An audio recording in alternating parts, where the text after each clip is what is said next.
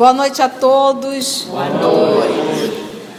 É uma alegria estarmos novamente em torno da obra Paulo Estevão. Hoje será o nosso segundo estudo desta obra.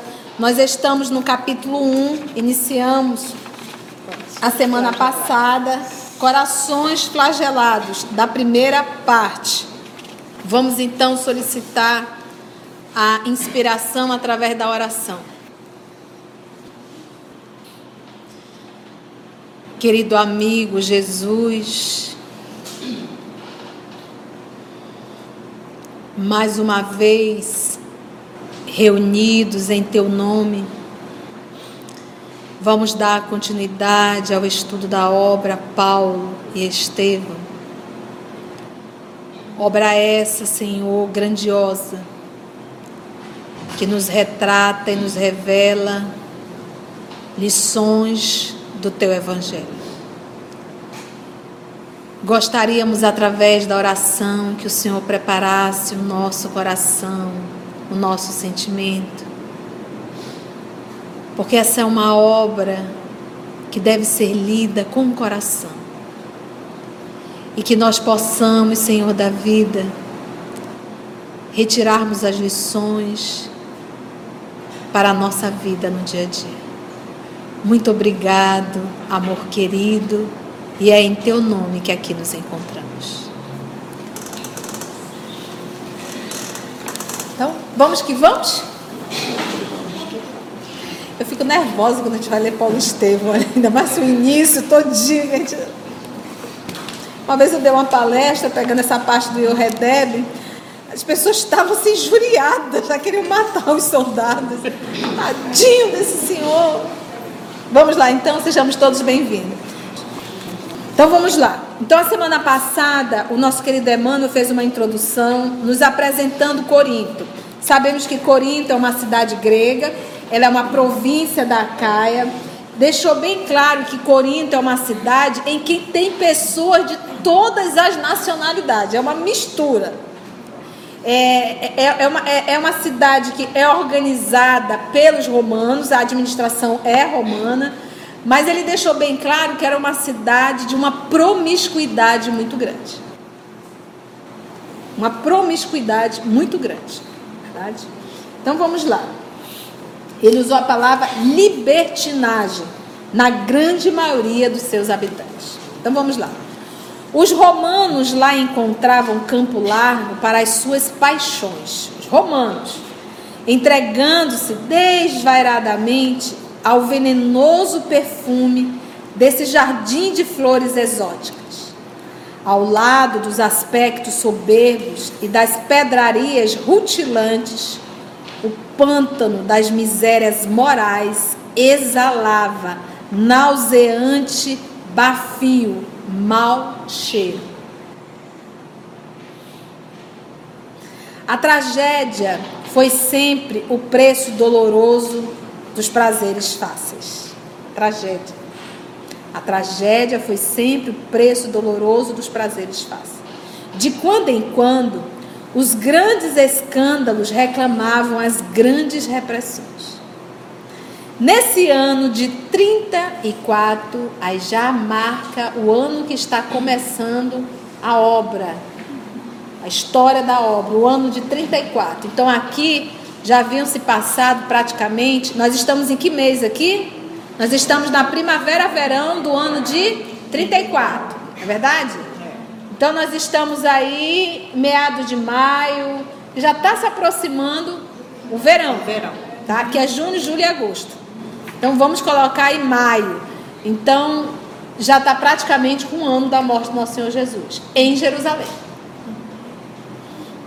Nesse ano de 34, a cidade em peso fora atormentada por violenta revolta dos escravos oprimidos. Então, essa história de greve sempre aconteceu, de briga, de luta, de revolta. Você vê que no ano de 34 os escravos fizeram um, um como é que ele coloca aqui? Uma revolta, né? uma violenta revolta.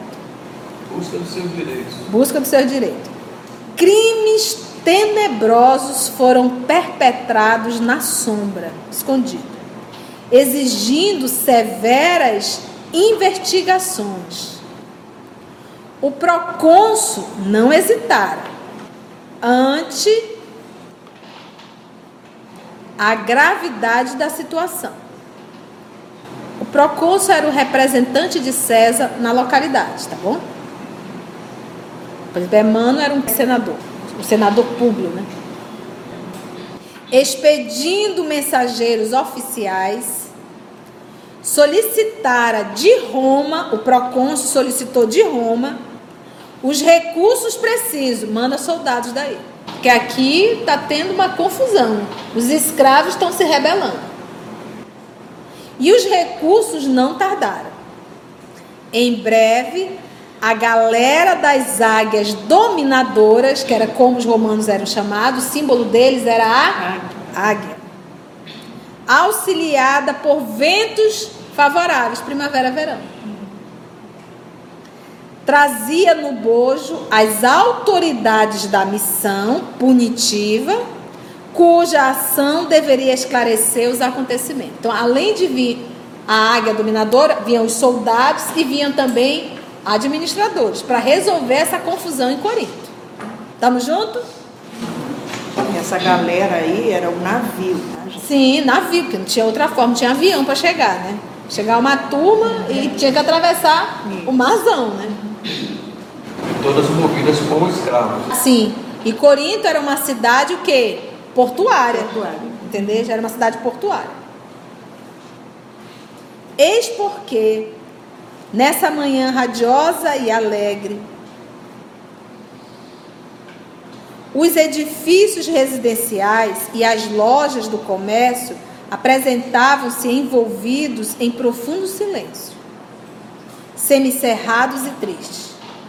Os transeuntes eram raros, poucas pessoas nas ruas, com exceção de vários magotes, que seriam bandos de soldados que cruzavam as esquinas despreocupados e satisfeitos, como quem se entregava de bom grado ao sabor das novidades.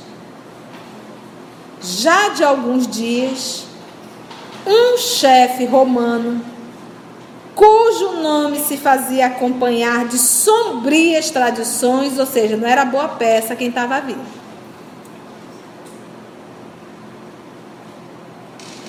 um dos administradores estava vindo dentro da galera, dentro desse navio, não era boa peça. Fora recebido pela corte provincial, ali desempenhando as elevadas funções de legado de César, né, que seria o enviado de César. Cercado de grande número de agentes políticos e militares e estabelecendo terror entre todas as classes com os seus processos infamantes. Quem era a criatura? Licinho Minúcio. Chegara ao poder, mobilizando todos os recursos da intriga e da calúnia. Conseguindo voltar a Corinto, então ele já passou por Corinto, já fez esse estrago, já se apossou de muitas terras, fez uma confusão, saiu e agora está voltando coisa ruim volta. Conseguindo voltar a Corinto, onde estacionara anos antes, sem maior autoridade, agora tudo ousava agora. No primeiro momento, ele sem autoridade já fez esse estrago, imagina agora. Tudo ousava agora, por aumentar seus cabedais. Licínio Minúcio chegar ao poder, mobilizando todos os recursos de intriga. Então, ele tudo ousava agora por aumentar seus cabedais, fruto de avareza insaciável e sem escrúpulos. Pretendia recolher-se mais tarde aquele sítio onde suas propriedades particulares atingiam grandes proporções, esperando aí à noite da decrepitude, envelhecer em Corinto. Assim, de maneira a consumar seus criminosos desígnios, iniciou o largo movimento de arbitrárias expropriações, desapossando mesmo, tomando conta do terreno alheio. A pretexto de garantir a ordem pública e benefício do poderoso império que a sua autoridade representava. E isso ainda até hoje. A criatura pega o poder, acha que é dono de tudo. Abuso de poder. Isso para tudo, não só para terreno. Você se transforma prefeito, tu acha que aquilo ali é tua casa, tu põe pai, mãe, periquito, papagaio, cachorro, todo mundo lá dentro.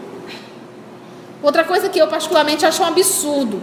Você é um administrador público, você é um funcionário público, você está sendo pago para isso. Aí você vai me constrói um hospital e põe o nome da tua mãe. O que, que a tua mãe tem a ver com isso? A casa, o hospital não é teu. Faça um hospital com teu dinheiro para atender e tu coloca o nome que tu quiser. Mas com dinheiro público você não tem esse direito. Então isso é o quê? É abuso de poder. A criatura se acha proprietário. Então você vê aqui, é por isso que eu digo, gente, é, provações em, em, com poder em administrações públicas, isso não é novidade. E quase sempre, quando vamos a essa prova, nos melamos todos. Caímos novamente. Porque o poder sobe a cabeça. Entendemos isso? Olha só. Numerosas famílias de origem judaica foram escolhidas como vítimas preferenciais da torpe, nefanda, é torpe extorsão. Então, família de judeus eram preferidos de Licínio Minúcio, para ele fazer essa tomar, confiscar a casa e o terreno ali. Por toda parte começavam a chorar os oprimidos. Entretanto, quem ousaria o recurso das reclamações públicas e oficiais? A escravidão esperava sempre os que se entregassem a qualquer impulso de liberdade contra a expressão da tirania romana. Foi reclamar, vira escravo. Então era melhor pobre, liberto, do que reclamar e ainda se tornar escravo. escravo. E não era só a figura desprezível do odioso funcionário que constituía para a cidade uma angustiosa e permanente ameaça.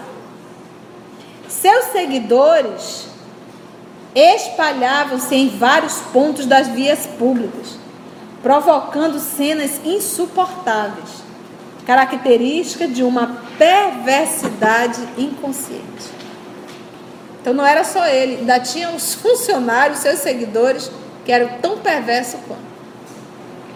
Amanhã ia alta.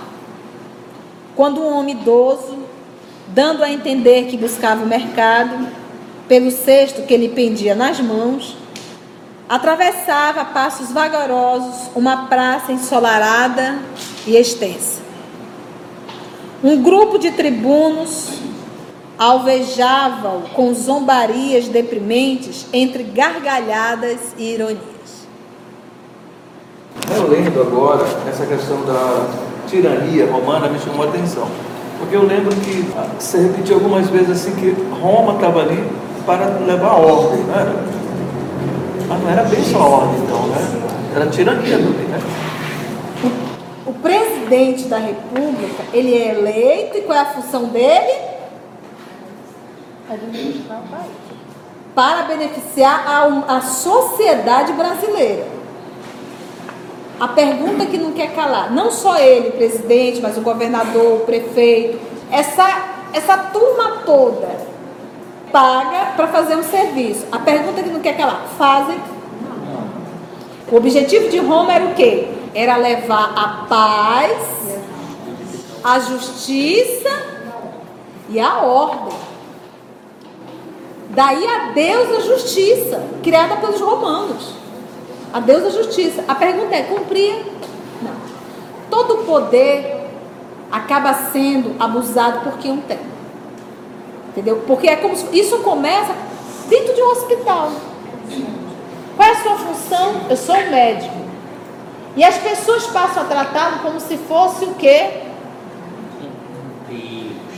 Um Deus. E ele se sente. Ele se sente. Então eu peguei aqui o médico, mas isso serve para todos os cargos pomposos ou cargo de um certo poder. Então, quando ele pega as pessoas humildes, o que, que ele faz? Ele abusa desse poder. Ele maltrata, ele é indiferente, ele deixa morrer, humilha. ele humilha. Isso para tudo. Desde um, um chefe dentro de uma empresa até seja lá o que for. Então é um abuso do poder. Então a criatura se vê no poder e vê um monte de súditos e diz: Eu sou Deus. Eu sou Deus. Ele se sente mesmo. Ele tirou Deus do centro, se coloca no centro e o mundo tem que girar em torno dele. Então Roma falhou. O objetivo do mundo espiritual com Roma, porque qual era o objetivo? O que, que Roma fazia? Lembra? Roma foi, colonizou, organizou Tasso, a cidade de Tasso. Quando Paulo nasceu, ele ganhou a cidadania romana, ele tinha. Porque o objetivo de Roma era que não houvesse, que na verdade era um objetivo do mundo espiritual, não houvessem fronteiras, que todos fossem uma só nação. Mas Roma falhou.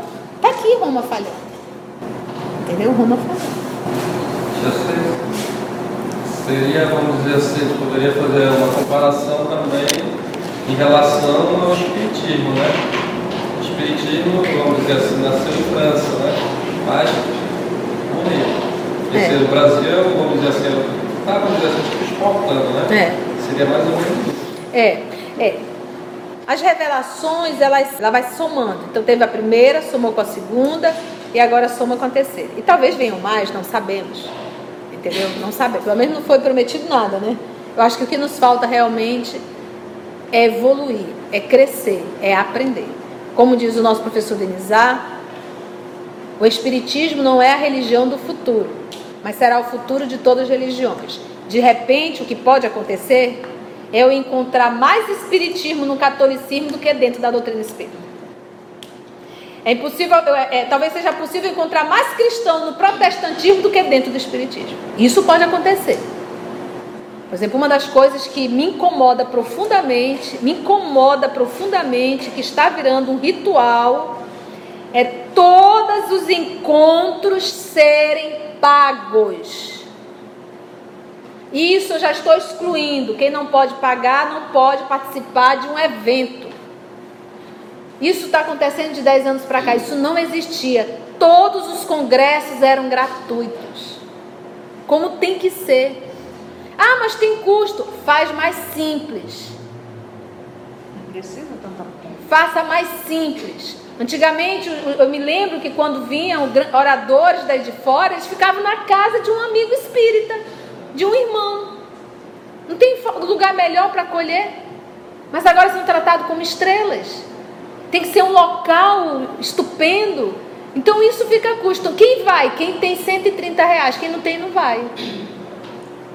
Você está entendendo? Então, isso pode acontecer. Nós encontrarmos o Espiritismo em outras religiões e não mais encontrarmos dentro da doutrina. Foi o que aconteceu com o cristianismo. Quando se transformou em religião, o cristianismo desapareceu. Mas as leis do Senhor desaparecem não. Essas ficam. São as pessoas, entendeu?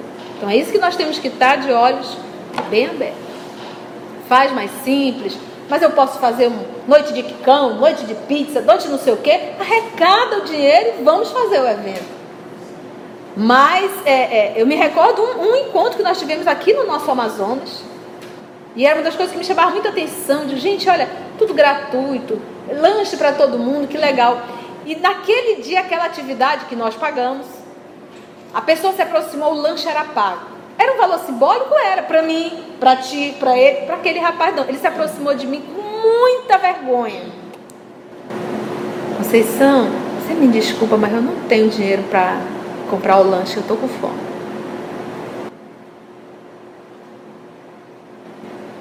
Cristianismo é esse? E eu tive que me virar para fazer uma brincadeira e fazer com que aquele dinheiro não queimasse a mão dele. dentro da doutrina espírita. Então é porque eu quero fazer uma casa enorme, um centro espírita, que não façamos, mas que não jamais viemos a, a tratar um irmão dessa forma. Então diz, ah, mas é um preço simbólico, para quem? Está falando de ti? Então são coisas que nós espíritas temos que começar a abrir os olhos e, e, contra. Se me coloco numa reunião, eu vou contra. Ou então não façamos. E, e hoje virou comum. O único congresso, o único encontro gratuito a nível nacional é feito no Paraná pelos nossos irmãos. De Curitiba. Que é a conferência que dá 8 mil pessoas. Vai gente de todas as. Vai todo mundo. É uma confraternização. Como eles bancam, eles deixam lá no site, quem quiser doar, doa. Eles fazem evento e pronto. Tá certo que o Paraná tem um momento espírita, vende bastante, tem a sua editora, mas tem várias formas. Mas jamais cobrar para assistir um palestrante que tem é conceituado a nível nacional. Essa é uma coisa que, digo a vocês, quando eu leio, me incomoda profundamente. Então, isso pode acontecer. O espiritismo sumir? Não. Ele pode sumir na doutrina espírita, mas vai estar vivo em outras religiões. Concordo com você, você fala, eu acho que a culpa é nossa, nossa todo o movimento. Tá? E nós aqui criamos, vamos dizer, para essas pessoas, para essas cercas de Jurubela, como a gente fala. Eu lembro quando o Divaldo veio aqui uma das vezes, mais ou menos 15 anos atrás, foi, foi fácil a gente conversar com, com o Divaldo. Eu acho que eu conversei com ele, tá? Contou até uma piada, assim, tá? Quando ele veio, foi aqui na, do lado desse outro shopping lá. Eu fui me aproximar, e as pessoas que estavam no comando, ele pode chegar perto de volta. Quer dizer, somos nós. Sim. Nós que criamos. Tudo isso, às vezes, não é nem a pessoa. Como você contou aqui uma vez, que encontrou a produto assim na estrada, né? Uhum, super tal, simples. tal. Quer dizer, às vezes a pessoa não gosta nem da simples agora. No Que tá em torno, dia, que né? transforma, entendeu? A pessoa em Então são essas coisinhas que o espiritismo pode sair da doutrina espírita. Entender? Se nós não começarmos a abrir os olhos. Vamos voltar aqui então lá para Corinto. A confusão, isso, essa, essa volta toda foi culpa do, do Licínio Minúcio. Licínio Minúcio, né, Júlio? O velhinho que denunciava nos traços fisionômicos a linha israelita, demonstrava perceber o ridículo de que vinha sendo objeto. Então, ou seja, não foi a primeira vez, tá? Mas, distanciando-se dos militares patrícios, né, romanos, como desejoso de resguardar-se, caminhou com mais timidez e humildade, se enrolou todo, né? desviando-se em silêncio. Foi nesse instante que um dos tribunos, em cujo olhar autoritário perpassava, né, passava acentuada malícia, acercou-se dele, interrogando asperamente. Olá, judeu desprezível. Como ousas passar sem saudar os teus senhores? O interpelado estacou, pálido e trêmulo. Seus olhos revelaram estranha angústia que resumia, na sua fala silenciosa, todos os martírios infinitos que flagelavam a sua raça. As mãos enrugadas lhe tremiam ligeiramente, enquanto o busto se arqueava reverente. Virou o tronco para frente, né? Premido, né? Apertando a longa barba já envelhecida. Ele fez esse movimento aqui, né? Se enrolou tudo. Teu nome, Tornou o oficial entre desrespeitoso e irônico. Yoredeb, filho de Jarete, Respondeu timidamente. e por que não saudaste os tribunos imperiais? Senhor, eu não ousei. Explicou quase lacrimoso. Não ousaste? Perguntou o oficial com profunda aspereza. E antes que o interpelado conseguisse oportunidade para mais amplas desculpas, o, o mandatário, né, o representante imperial, assentou-lhe os punhos cerrados no rosto venerável. Deu um murro. Em bofetões sucessivos e impiedosos. Mardi. Toma, toma. Exclamava rudemente ao estridor das gargalhadas dos companheiros presentes à cena, em tom festivo. Guarda mais esta lembrança, cão asqueroso. Aprende a ser educado e agradecido. Abuso de. É. Covardito. Olha, é muito comum você ver isso aqui. A, a, a criatura, de repente, se, ela- se ele tem um, um cargo judiciário, né? Se é um juiz, um delegado, um, um promotor, ele se sente rei. Para onde ele vai, ele quer ser tratado como? Você sabe com quem você está falando? Eu sou promotor. Ele acha que o mundo tem que estar aos pés dele todo o tempo.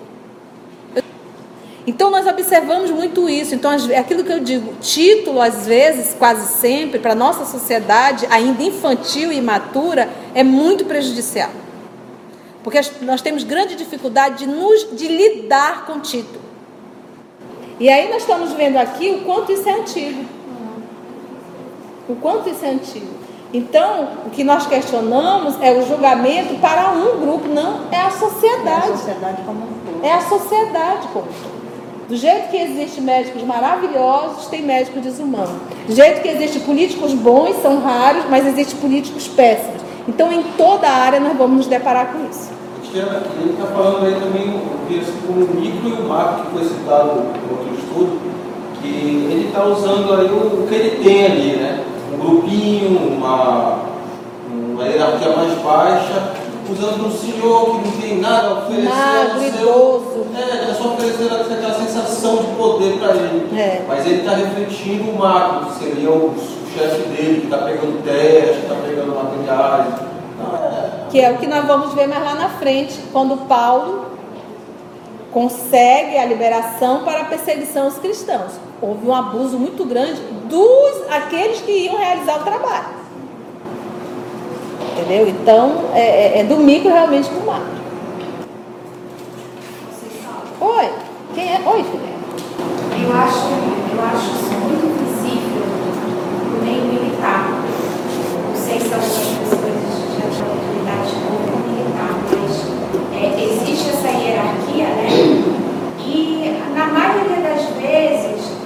militar não consegue separar isso da, é, vida lá fora. Então ele trata o civil como se ele estivesse dentro do estabelecimento militar. E aí é, é complicado. você Ele, ele entra no personagem e não sai, né? Exatamente. É complicado você viver com essa hierarquia sendo civil. É. Tá tantã mesmo, né? Então, depois dessa sequência de socos, de bofetões, o velhinho cambaleou, mas não reagiu. Percebia-se-lhe a surda revolta íntima, a traduzir-se no olhar ardente, indignado, que lançou ao agressor com uma serenidade terrível. No movimento espontâneo, olhou os braços encarquilhados na luta e no sofrimento, reconhecendo a inutilidade de qualquer revide. Foi quando o verdugo inesperado, observando-lhe a calma silenciosa, pareceu medir a extensão da própria covardia e, colando as mãos na complicada armadura do cinto, voltou a dizer com profundo desdém: Agora que recebeste a lição, podes procurar o mercado, judeu insolente. A vítima dirigiu-lhe, então, um olhar de ansio- ansiosa amargura, no qual transpareciam as dolorosas angústias em toda uma longa existência. Emoldurado na túnica singela e na velhice venerável, aureolada por cabelos branqueados nas mais penosas experiências da vida, o olhar do ofendido semelhava-se a um dardo invisível que penetraria para sempre. Olha só como Emmanuel escreve bem. A consciência do agressor de respeitoso e mal. Porque a lei está gravada onde? O soldado sabia que estava fazendo errado. E o olhar do Senhor Yoredeb, isso ia ficar dentro da consciência dele, ele não ia esquecer nunca mais. Por mais que o Yoredeb o perdoasse, ele carregava esse débito nele, soldado.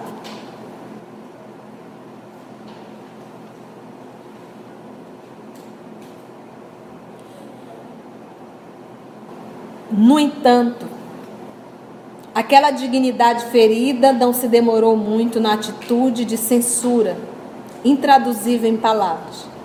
Em breves instantes, suportando as zombarias da geral, né? Os ditérios, tá? Os ditos da geral zombaria, prosseguiu no objetivo que o levara a sair à rua velho Redeb experimentava agora estranhas e amargas reflexões.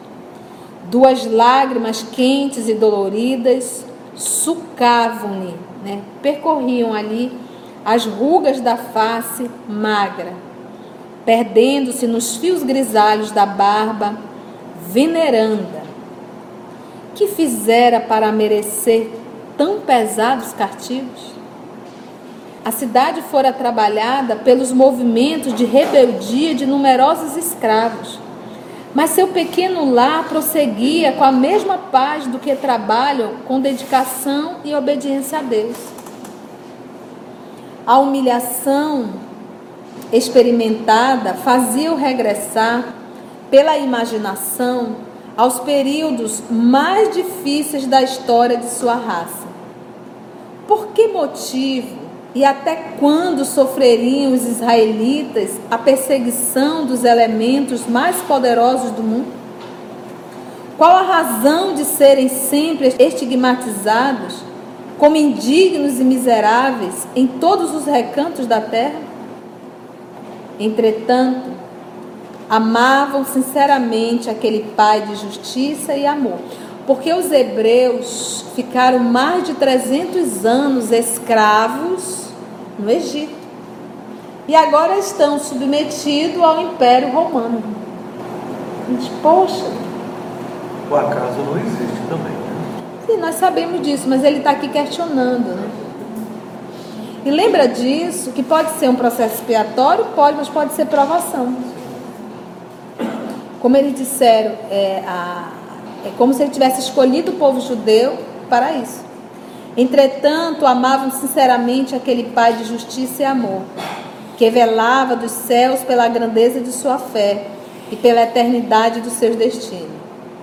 Enquanto os outros povos se entregavam ao relaxamento das forças espirituais, transformando esperanças sagradas em expressões de egoísmo e idolatria, Israel sustentava a lei do Deus único, esforçando-se em todas as circunstâncias por conservar intacto seu patrimônio religioso, com sacrifício, embora da sua independência política.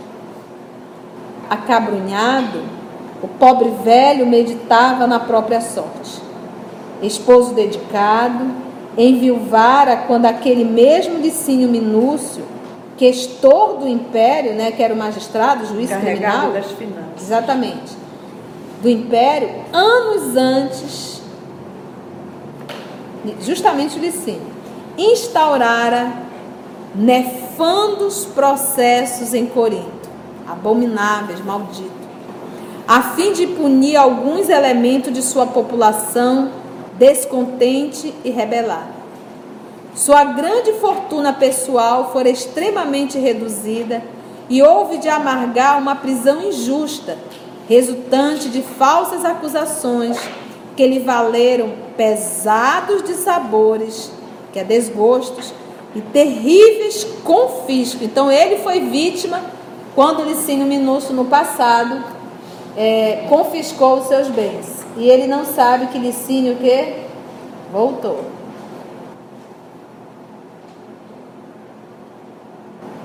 Sua mulher não havia resistido aos sucessivos golpes que lhe feriram fatalmente o coração sensível, mergulhando-se na morte. Ralada, né, chateada né, de acerbos, rigorosos desgostos, e deixando-lhe os dois filhinhos que constituíam a coroa de esperança da sua laboriosa existência. Gesiel e Abigail desenvolviam-se sob o carinho de seus braços afetuosos e por eles, no acúmulo dos sagrados deveres domésticos, sentia que a neve da estrada humana lhe alvejara precocemente os cabelos, consagrando a Deus as suas mais santas experiências.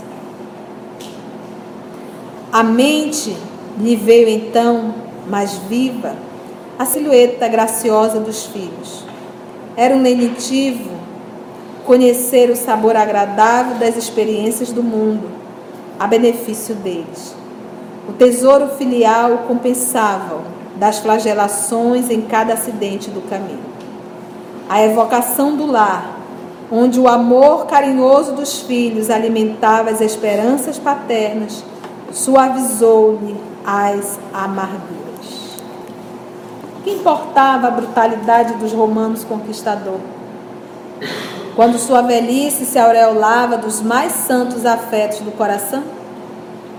Experimentando resignado consolo, chegou ao mercado onde se abasteceu do que necessitava. O movimento não era intenso na feira habitual, como nos dias mais comuns. Entretanto, havia certa concorrência de compradores, principalmente de libertos e pequenos proprietários, que afluíam, né, que vinham das estradas de Sencreia. Quem quiser anotar. Então, qual é a nota que está aí? Alguém lê para mim? Lê para mim. Antiga cidade da Grécia, no Peloponeso, junto ao Golfo Sarônico, no istmo de Corinto. São Paulo visitou-a em 55, em sua passagem rumo a Jerusalém. Bem conhecemos. Mal não havia terminado a compra de peixe e legumes, luxuosa liteira parou no centro da praça e dela saltou um oficial patrício, desdobrando largo pergaminho. Vocês sabem o que era o pergaminho? Hã? Exatamente. Pelezinho do carneiro.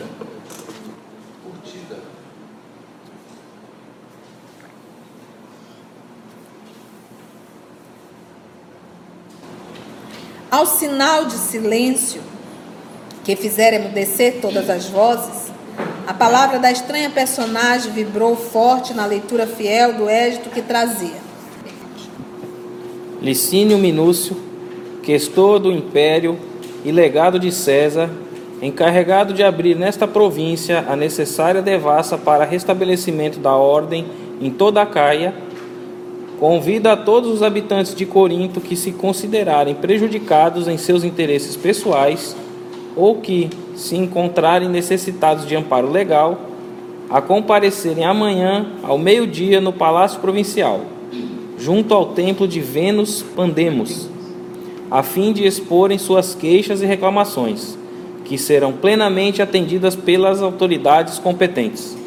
Olha, isso já é de, de, de, de desconfiar, até porque foi justamente ele que tomou as terras e mandou inclusive prendê-lo.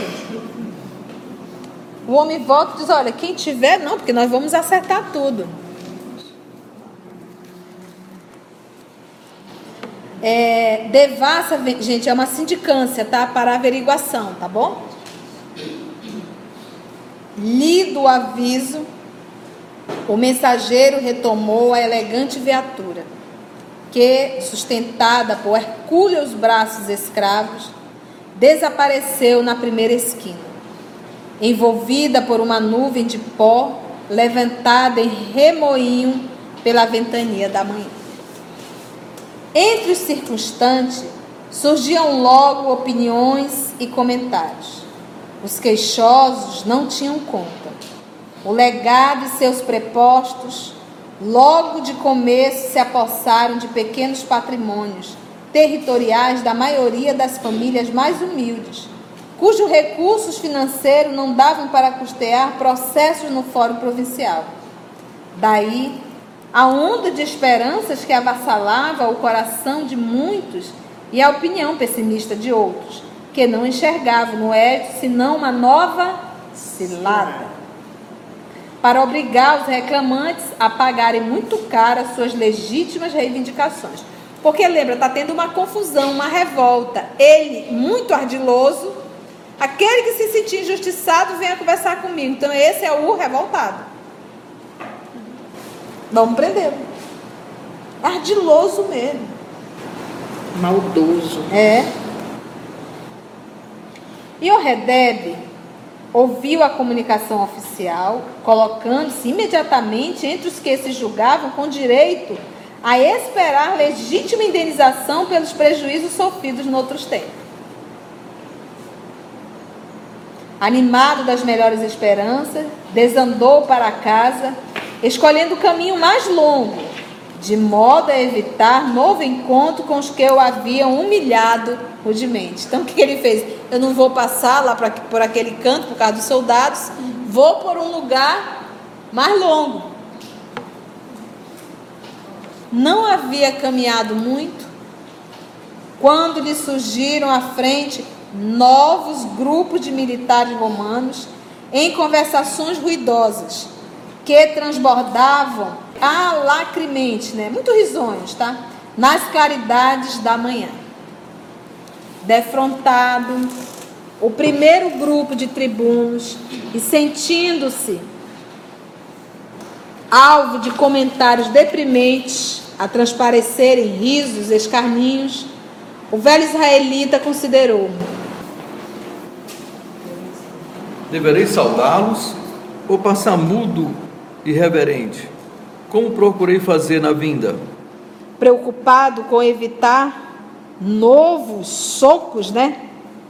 Que agravasse as humilhações daquele dia, inclinou-se profundamente qual mísero escravo e murmurou tímido: Salve, valorosos tribunos de César.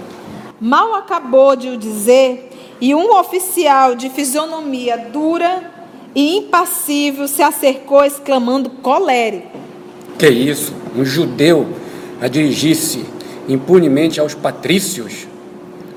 Chegou a tanto a condenável tolerância da autoridade provincial? Façamos justiça por nossas próprias mãos. Agora era para ele ter passado calado. Aí ele apanhou, disse, eu vou falar, né? E novas bofetadas estalaram no rosto dorido do infeliz, que necessitava concentrar todas as energias na vontade para não se atirar de qualquer modo a uma reação desesperada. Sem uma palavra de justificação, o filho de Jared submeteu-se ao castigo cruel. Seu coração, precípite, né, rápido, parecia arrebentar de angústia no peito envelhecido. Todavia, o olhar refletia a intensa revolta que lhe ia na alma apertada. Impossibilitado de coordenar ideias em face da agressão inesperada, na sua atitude humilde, reparou que, desta vez, o sangue jorrava das narinas, tingindo-lhe a barba branca e o linho singelo das vestiduras. Isso, porém, não chegou a sensibilizar o agressor, que por fim lhe vibrou a última punhada na fronte enrugada, murmurando: Safa-te, insolente.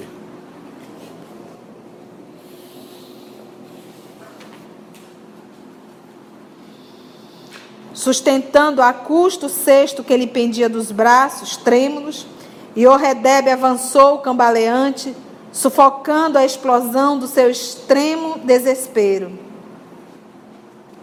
Ah, ser velho. Pensava.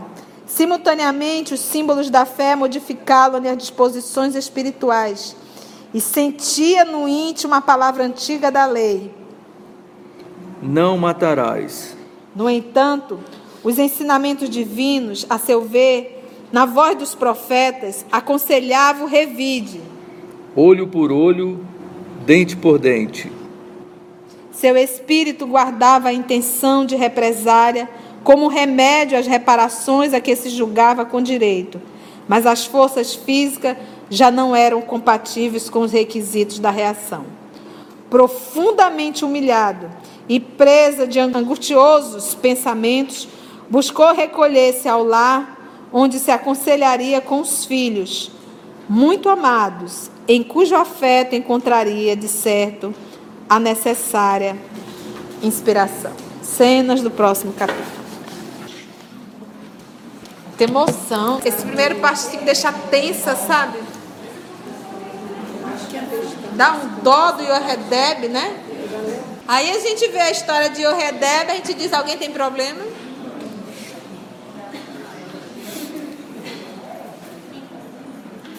Alguma pergunta, meus amigos? Nenhuma pergunta? Lições tivemos? Aquele momento que você falou sobre revelações, a segunda, a primeira revelação. Tá bom. É, a primeira, é porque nós temos, até o prezado momento, dentro da história, três revelações. A primeira revelação foi a de Moisés, em que ele trouxe o decálogo, os dez mandamentos.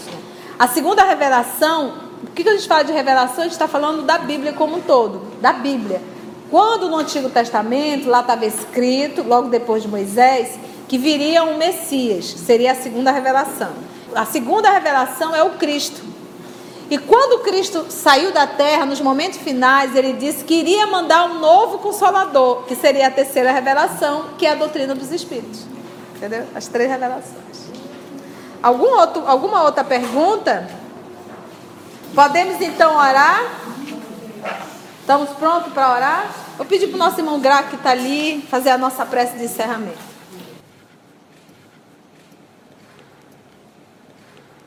Senhor Jesus,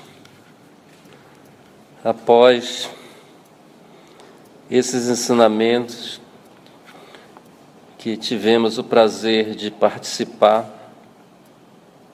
só temos a te agradecer, Senhor. Agradecemos, Senhor, pelos irmãos que estiveram aqui na noite de hoje, intuindo a nossa irmã. Enfim, Senhor, a todos que compareceram e também aos irmãos que não puderam comparecer por algum motivo, que todos, Senhor, possam se sentir abraçados e confortados por esta doutrina maravilhosa, doutrina consoladora.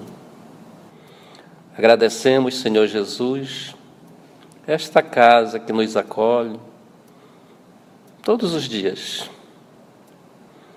Agradecemos as nossas famílias pelo entendimento de nos permitir às quartas, quintas, sextas, aos sábados, aos domingos, em trabalhar, em estudar, enfim, Senhor, em participar.